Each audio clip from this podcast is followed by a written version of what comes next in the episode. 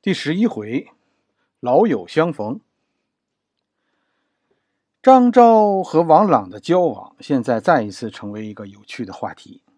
孙策呀，这不是在江东大展宏图了吗？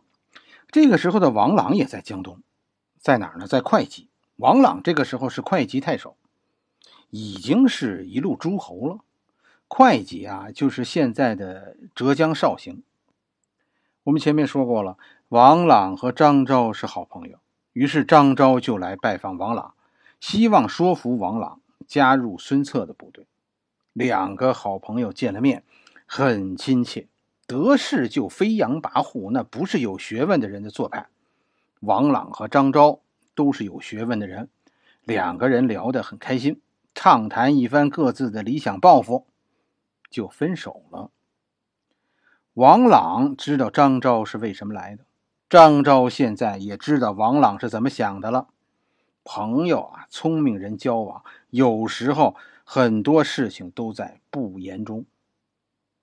朋友交往确实是这样，还这是一个啊要讲究一些方式的。张昭劝王朗，这就是朋友交往的很好的例子。你要想让别人尊重你的选择，你就应该首先。尊重别人的选择，不是说好朋友只要思想完全一致才能交往。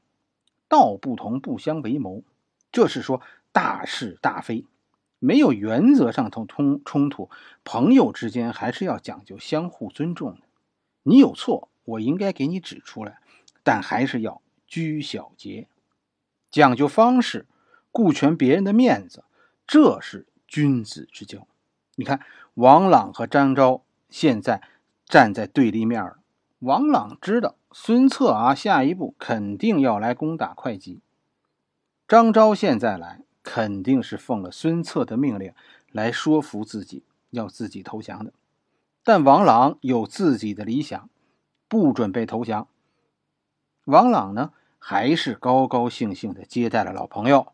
咱们有不同，但总归还是朋友。张昭呢？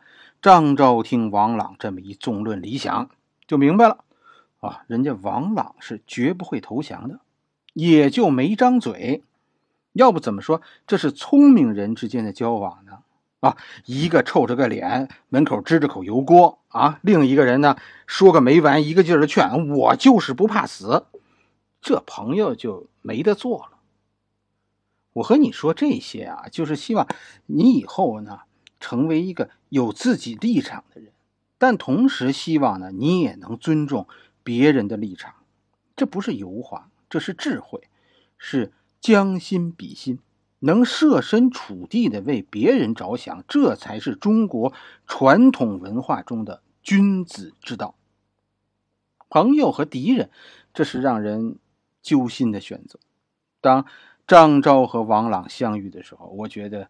啊，这两个人处理的很好，公与私，是与非，责任和感情，真的没有对错。做大事的人就要能控制自己的感情，控制不了自己的感情，那你就不要去做大事，省得受煎熬。王朗和张昭都是做大事的人，他们是克制着自己感情的人。临别，这两个人互道珍重。这一句一定是饱含心酸，这一别，明日再见，就是你死我活，不是因为我们之间有仇恨，只是因为我们属于不同的世界。这个世界相碰撞的时候，我们有责任，责任是一切。最后，孙策还是来打王朗，王朗没打过孙策，逃走了。会稽啊，当时是长江中下游地区最重要的城市，是江东也是江东地区啊最大的城市。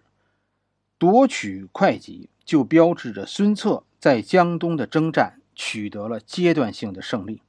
江东这块地盘现在结束了将近二十多年的分裂状态，整个江东现在被孙策统一了。好了，这一回我们就。先讲到这里。